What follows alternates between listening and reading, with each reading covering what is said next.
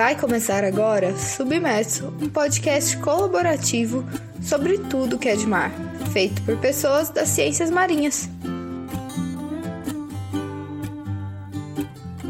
Eu sou Mariana Tevinan e este é o Entrevista à Vista, a coluna do Oceano para Leigos para o Submerso. Hoje vamos conversar com o subcomandante do Grupamento Marítimo do Corpo de Bombeiros Militar da Bahia, o capitão Luciano Alves, especialista em salvamento aquático e mergulho sobre os principais perigos das praias, dos rios e o que a gente precisa saber e fazer para evitar afogamentos, respondendo também as perguntas que vocês fizeram pelo Instagram do Oceano Paraleigos. Por mais que estejamos no meio da pandemia do Covid-19, estamos em janeiro, em pleno verão, e é muito importante estar bem informado para evitar se colocar em situações de risco. Capitão Luciano, seja muito bem-vindo. É um prazer ter você aqui para falar um pouquinho de um tema que é tão importante e que deve ser amplamente disseminado, especialmente nessa época. Mariana, eu, eu que agradeço esse convite e eu acho que essa é a única forma de nós prevenirmos o afogamento. Essa ação que você está adotando agora é a principal ferramenta que o Corpo de Bombeiros utiliza para evitar o afogamento. Normalmente as pessoas acham que a principal atividade é a do guarda-vida na praia. Não, é a prevenção. A prevenção vai fazer com que as pessoas evitem esses riscos e sim, não tenhamos tantos acidentes, incidentes e muitas mortes por uma coisa tão simples quanto o afogamento. E para começar a conversa, conta um pouco pra gente como começou a sua história com o mar, como se tornou guarda-vidas. Minha história com o mar é como quase todo soteropolitano. Nós temos um contato muito próximo com a praia, é o nosso ambiente de lazer. Eu era um garoto da periferia de Salvador, então a praia era o lazer mais fácil. Começou primeiro um contato também com o meio de sustento através da pesca. E assim, esse prazer, esse afeto, esse amor com o mar foi crescendo junto comigo. E cheguei a, a estudar oceanografia na Universidade Federal da Bahia. Não tive a felicidade de concluir o curso, mas dentro do Corpo de Bombeiros, essa foi a atividade que resolvi me especializar. Fiz o curso de salvamento aquático e fiz alguns cursos na área de mergulho. Então, trabalho constantemente com a atividade, assim procuro satisfazer um dever profissional e um amor pessoal. E aproveitando, qual é essa diferença entre guarda-vidas, salva-vidas, guarda-mar? Tem certo, tem errado? Tem algum problema misturar os nomes? Não, não, não tem problema algum. Eles desenvolvem quase sempre a mesma atividade.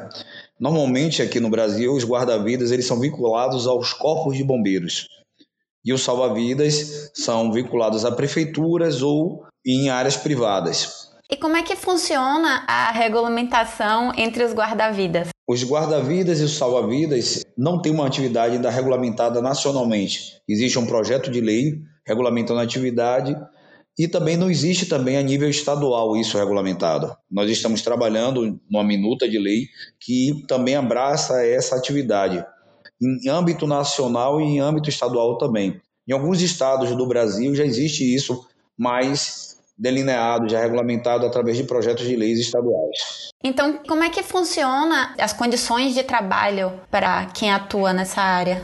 As condições de trabalho dependem muito de qual instituição você vai estar desempenhando essa função. A questão da proteção ao sol, eu, como eu falei, são poucos recursos. O, o guarda-vidas, ele ou o salva-vidas, ele tem os equipamentos que ele vai utilizar são poucos, por isso que ele precisa ter um condicionamento físico muito bom. Então, é, o EPI dele é basicamente uma nadadeira, um flutuador e uma máscara para fazer reanimação. Os equipamentos de proteção individual dele são pouquíssimos, então normalmente esses equipamentos são respeitados, tem essas condições de trabalho respeitadas e ele tem um espaço de trabalho. Ele fica ali numa barraca, é, são barracas móveis, barracas fixas, então tem diversas, diversas questões que são simples nesse caso do guarda-vida. As questões de salubridade, em algumas questões, elas não são atendidas pela falta da regulamentação da profissão. Quando a profissão passar por esse processo de regulamentação, a questão da salubridade vem junto. Em alguns outros estados, isso já tem vinculado. Em algumas prefeituras já procuram fazer, é, procuram fazer essa, essa, esse trabalho, mas isso daí vai ter que ser trabalhado, não tem como um local ser de uma forma, outro ser de outra. Nós estamos trabalhando nisso, em uma minuta de lei, para que possa regulamentar a atividade e dar todos os direitos que um profissional que arrisca a sua própria vida pela vida do próximo merece. Muito importante a valorização, reconhecimento e condições de trabalho. Agora, entrando na questão dos perigos das praias, quais são os principais perigos que a gente encontra que um banhista encontra numa praia?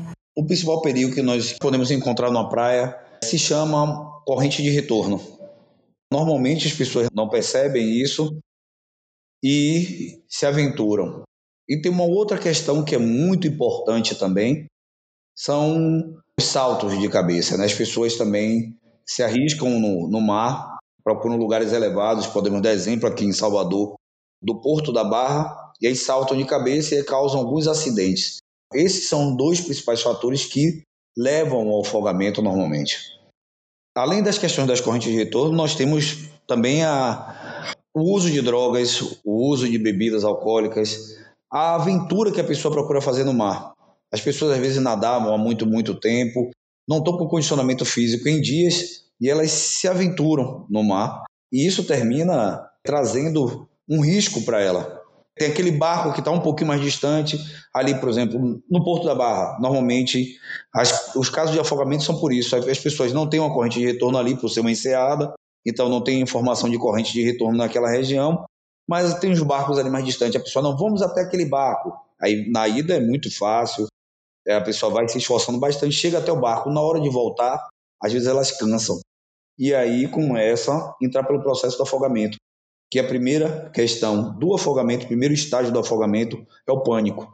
Então a pessoa entra em pânico, ela para de respirar normalmente e aí começa e depois vem, ela vai aspirar a água e aí começa toda a questão. Às vezes uma pessoa passa minutos para se afogar, para submergir, para sumir na água, digamos assim, de forma bem popular, e outras em questão de segundos. É o que chamam até afogamento a seco. A glote dele fecha, ele para de respirar, começa a ter espasmos musculares e afunda.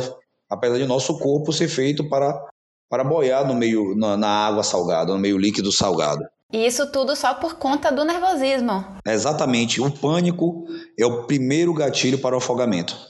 Então, quando a pessoa entra numa situação adversa, ela entra em pânico e aí muda todo o metabolismo, muda toda a questão. Ela para de pensar, ela para de respirar direito, e aí começa a entrar os demais estágios do afogamento, que pode chegar até um afogamento grau 6, que é infelizmente chegar ao óbito da vítima. E a gente está falando de corrente de retorno. A gente chegou na praia. Como que a gente faz para identificar uma corrente de retorno? Tem momentos que elas ficam mais intensas ou que elas são mais perigosas? O que, que é importante observar é, na hora de entrar no mar?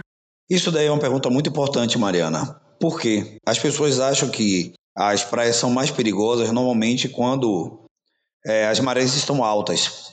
Isso é o contrário. As correntes de retorno elas são muito mais perigosas na maré baixa. Então elas são muito mais fortes, mais intensas na maré baixa e podem causar muito mais riscos ao afogamento. Quando a maré estiver baixa ou estiver é, maré de vazante, é o momento mais perigoso para a questão das, das correntes de retorno. Como podemos identificar? São duas características muito simples e uma ela segue na contramão da prevenção.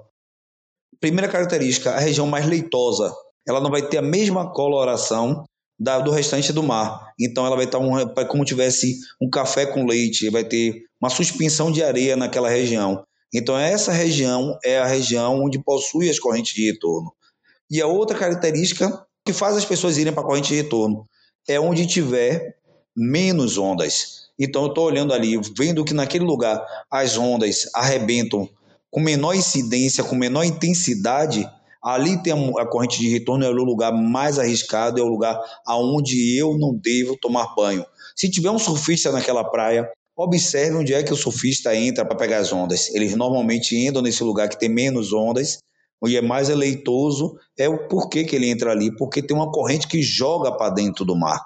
Então, o banhista que for tomar, às vezes água até na cintura, eu já, já tive a, a felicidade de salvar duas argentinas ali no farol da barra, com a água na cintura, elas não conseguiam caminhar de volta para a areia pela intensidade da corrente de retorno, elas não conseguiam andar sozinhas, nós entramos e aí sabíamos andar na diagonal, não fomos vamos contra a corrente de retorno. Então, olhei menor incidência de onda, ondas, a água está com a coloração leitosa, como um café com leite, eu não entro nesse local, esse local é o mais arriscado e ali vai ter uma corrente de retorno que vai me levar para dentro do mar. E quais são as praias mais perigosas? Como que é feita essa classificação? Nós analisamos as praias pelo grau de risco por dois fatores: o, perfil, o tipo de praia, se é uma praia rasa, uma praia de tombo, e aí essas questões das correntes que tem, as, as outras correntes que interferem, interferem diretamente na formação e na intensidade das correntes de retorno, e o tipo do público. Qual o público que frequenta aquela praia? Um turista, uma pessoa que não está comumente naquela praia, ele, ele tem um risco maior. Porque ele não conhece, ele não sabe os locais, ele não tem intimidade. Só para dar um exemplo, um estudo que foi feito no estado de São Paulo e do Rio de Janeiro, a maior parte dos afogamentos são pessoas de Minas Gerais. Ou seja, são pessoas que não têm intimidade com o mar. Então, o tipo do público e o tipo da praia vão determinar o, o risco. E no caso de ser pego por uma corrente de retorno, quais são as recomendações do que se deve fazer? Nunca nadar contra a maré. Esse é um outro ditado popular que reflete a prevenção para o afogamento. Se eu for pego por qualquer corrente, eu nunca vou tentar, eu vou perceber para onde a direção que ela estava me levando, eu vou no sentido dela, ou eu vou pegar uma diagonal. Eu sou, tô pego, sou pego uma corrente de retorno, ela está me levando para o fundo. Eu nunca vou em linha reta em direção à praia.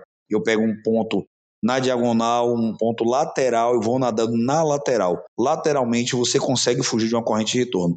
Até ótimos nadadores, até ótimos guarda-vidas, nós não nadamos contra a corrente de retorno. Vários casos de afogamento você pega, leva lateralmente, ou você vai para a cabeça da corrente, deixa a corrente te levar. Em alguns metros ela vai perder a força, você sai lateralmente e acompanha as ondas e volta novamente para a praia. Mas o ditado principal, nunca nadar contra a corrente, porque você vai cansar, depois da fadiga vem um pânico, depois do pânico vem o um afogamento. E as correntes de retorno, elas ficam sempre no mesmo lugar? Tem praia que fica no mesmo lugar? Tem como saber onde é que vai estar a corrente de retorno? A maioria das correntes de retorno nas praias que, que são frequentadas pelo público, elas são fixas. Elas, elas têm uma variação, mas a maior parte das correntes de retorno, dentro da experiência do guarda-vida, como sempre, elas são fixas. E isso daí é importante, muito importante, porque Normalmente nós sinalizamos as correntes de retorno. Nós colocamos as bandeiras de perigo nessas correntes e é para a pessoa observar se eu tenho uma bandeira de perigo, se eu tenho uma bandeira vermelha ali, é uma área de risco e ela não deve ser utilizada para banho. Todo mundo ouviu bem isso? Porque eu vejo muita gente entrando no mar em frente às bandeiras vermelhas. As bandeiras vermelhas colocadas pelos salva-vidas indicam que não é para entrar na praia naquele lugar, porque indicam a presença de uma corrente de retorno. Não tenho sinalização, não vi bandeira alguma. O que é que eu devo fazer? Ah, não tem corrente de retorno nesse lugar, eu não tenho certeza, eu não vou entregar minha vida ao achismo. Então eu pergunto, eu devo procurar, eu encontrando um posto guarda-vida, chego ao guarda-vida, qual o local apropriado, qual o local mais seguro que eu posso tomar um banho. Ele, normalmente, os guarda-vida têm o maior prazer em responder em relação a isso, porque esse é um trabalho muito mais simples do que ele ter que resgatar uma pessoa. Então, esse daí é um comportamento muito importante. Outra questão é se essa praia não tem guarda-vida. Nós temos um litoral muito extenso, não temos guarda-vidas em todas as praias. Então, às vezes, tem praias que estão extremamente desertas. Eu chego nesse local, Pô, Luciano, não tenho guarda-vida, eu não vou tomar banho. Aprenda um ditado muito importante no meio do salvamento aquático. Água no umbigo, sinal de perigo. Então eu procuro tomar banho, procuro identificar dentro dos conhecimentos que foram passados, que são bem simples, fugir da corrente de retorno, da local da água mais leitosa, com coloração diferente, e evito passar do umbigo, porque posso ter um risco, pisar num buraco, numa vala, e questão de segundos é, ser vítima de um afogamento. E isso tudo, especialmente quando tá com crianças na praia. De perguntar pro salva-vida, de pedir informação, de saber qual é o melhor lugar de entrar, de não entrar. Você falou uma coisa importantíssima agora, Mariana. As crianças são, são as maiores vítimas do afogamento. E aí eu vou pedir uma licença a você sair só do ambiente que nós estamos estudando agora, que são as praias, o, o mar, falar das nossas próprias casas. As crianças elas devem estar em qualquer lugar ao alcance de um braço. O afogamento é a segunda causa de morte em crianças até 9 anos. Imagine o que é isso. Tem casos de afogamento, eu tive a infelicidade de atender uma criança que se afogou no vaso sanitário, uma criança de dois anos que se afogou no vaso sanitário. Ela desequilibrou, a, a cabeça da criança ela tem um peso muito maior em relação ao restante do corpo, ela não conseguia ter força para voltar, ela desequilibrou dentro do vaso. Isso é muito, muito arriscado. Qualquer espelho d'água próximo à criança traz um risco enorme. Na praia, temos outras ocorrências com, é, relacionadas à criança, que é crianças perdidas. Normalmente, é, no verão, aumenta significativamente. Não tem somente o risco do afogamento, a criança deve ter atenção constante, constante do pai ou do responsável para que possamos prevenir o afogamento e também diversas outras questões que podem estar ali trazendo perigo à vida de uma criança. Então, atenção, atenção, atenção. E se a criança for tomar banho, tem que ter uma vigilância constante. E principalmente depois da questão do celular, as pessoas ficam ali, estão ali às vezes muito envolvidas. Ah, foi questão rapidinho, uma questão de segundos, questão de 40 segundos, uma criança pode vir a óbito por afogamento. Atenção e prevenção são as grandes ferramentas diante do afogamento e do risco que as praias trazem para as crianças. Bom, muito importante. E você comentou agora, quando falando das crianças, e também tinha comentado antes, quando a gente estava conversando, que a gente associa muito o afogamento às praias, mas que a taxa de afogamento nos rios também é muito alta. Na verdade, a maior parte dos afogamentos, acima de 70%, dizendo exatamente, são em águas doces, são rios, lagoas, represas e piscinas. Nós olhamos muito com medo do mar por causa das ondas, da arrebentação da onda, do tamanho das praias, da extensão das praias, da vastidão do mar. Mas a água doce ela traz um perigo muito maior para o afogamento e as ocorrências são muito maiores. Eu acho interessante falar um pouco sobre a questão das piscinas. A piscina é fundamental, a ferramenta de prevenção mais, mais importante é o controle do acesso. Então, como as crianças são as, as, as grandes vítimas das piscinas, eu controlo o acesso, eu tenho um acesso fechado, eu ponho uma lona sobre uma piscina quando ela não está quando ela não tá em uso, mas eu botando uma grade que eu tenho um controle de acesso vai ser fundamental. Eu saber como agir no caso do afogamento, eu procuro na internet, é importantíssimo, porque se a prevenção não funcionou, se o resgate não funcionou, a pessoa se afogou, eu coloco no carro, o que é que eu vou fazer normalmente? Vou colocar no carro, eu vou deslocar o mais rápido possível para um hospital. Esse tempo, às vezes, do, do deslocamento é o tempo do, do óbito, é o que a gente chama de minuto, de minuto do ouro. Então, a gente olhar na internet como é o APH do afogado, são instruções muito simples, lateralizar a vítima, fazer uma respiração boca a boca e fazer compressões torácicas. Então, isso daí eu procuro olhar na internet, às vezes, mesmo no momento do pânico, se você pegar um celular e perguntar como é que eu faço uma reanimação de uma, uma vítima de afogamento, são instruções simples. Ou até ligo para 190, 193 e as pessoas do outro lado vão ter condições de passar informações para você possa reanimar uma vítima. Então, se eu tirei uma vítima de uma piscina, de uma praia, de uma lagoa, de um rio, eu procuro fazer primeiro uma reanimação nela, procuro fazer uma respiração boca a boca, procuro fazer uma compressão torácica e procuro reanimar essa vítima. E depois eu levo ela para o hospital. Se eu levar diretamente, questão de 10, 15 minutos, eu posso já ter a morte cerebral dessa vítima. Importante. E é bom, quanto mais a gente vê com antecedência, deve ter muitos vídeos no YouTube mostrando esse tipo de procedimento. Pelo menos na hora do pânico você já tem um reflexo de qual é o procedimento adequado ou mais ou menos o que você precisar fazer, que já ajuda um pouco. E como eu falei, Mariana, é como eu digo, liguei para 190, 193, até uma instrução simples. É, já tivemos casos que já passou até na televisão, em rede nacional, de criança salvar outra criança sendo instruída por um bombeiro militar no telefone.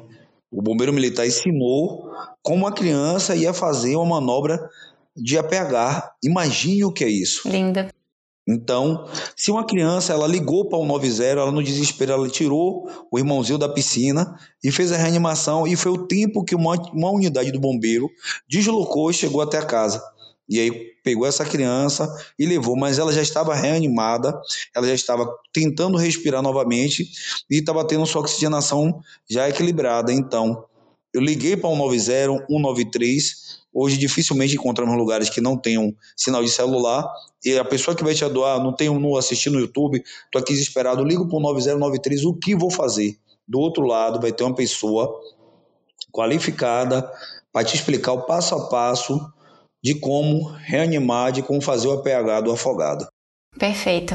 Às vezes a gente não dá muita importância, acha que nunca vai acontecer, mas esse tipo de coisa precisa estar tá no reflexo para adulto, para criança, para adolescente, para todo mundo ter é, esses números na mente. Uma, uma questão importante, Mariana, nós estamos falando isso tudo aqui, é você testemunhar um afogamento. Você presenciar isso. E aí é um problema que nós encontramos constantemente. Às vezes acontece assim: morreram quatro pessoas afogadas.